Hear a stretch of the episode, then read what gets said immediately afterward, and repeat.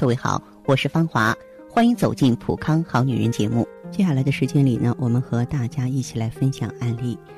有一位二十八岁的留学生朋友，他呢十八岁的时候啊，因为长期熬夜、饮食不规律，出现了月经紊乱，被诊断为呢多囊卵巢综合征。呃，经常服用调经的药物。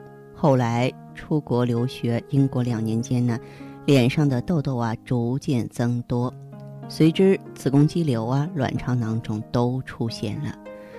问题的出现，他开始放弃了工作，中医、西医、美容院、针灸啊各种治疗，开始了漫长的治疗路程。去扎针灸呢，一次需要四个小时，就这样坚持了一年多。他的青春是在病痛中度过的。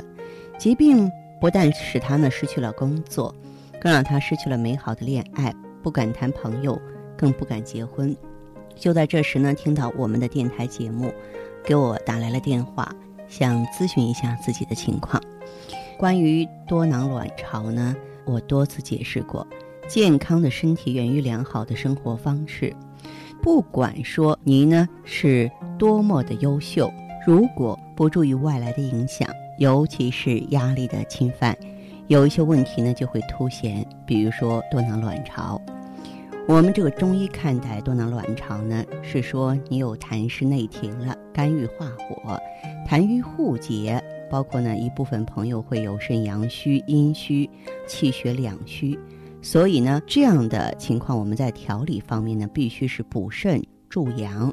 滋肾养阴，或者是呢益气健脾、疏肝理气、活血化瘀、燥湿化痰、软坚散结，要进行个体化的调理，恢复卵巢的功能，促进卵子的生成，提高呢自然妊娠率。但是具体怎么做呢？我给这位朋友的建议呢是让他坚持用逍遥丸和复还丹。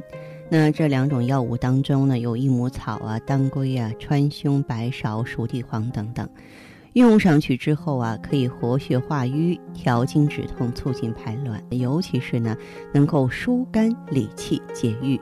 当然呢，我也建议他在生活当中呢，坚持用玫瑰花泡茶喝，而且要坚持运动起来，因为动能生阳嘛，这样才能够有一个好心情。相信呢，在我的建议下。他如果说是能够持之以恒的去做，问题啊就能够很快的解决了。如果说你有一些具体的情况想要了解的话呢，欢迎呢拨打我们的健康美丽专线四零零零六零六五六八四零零零六零六五六八。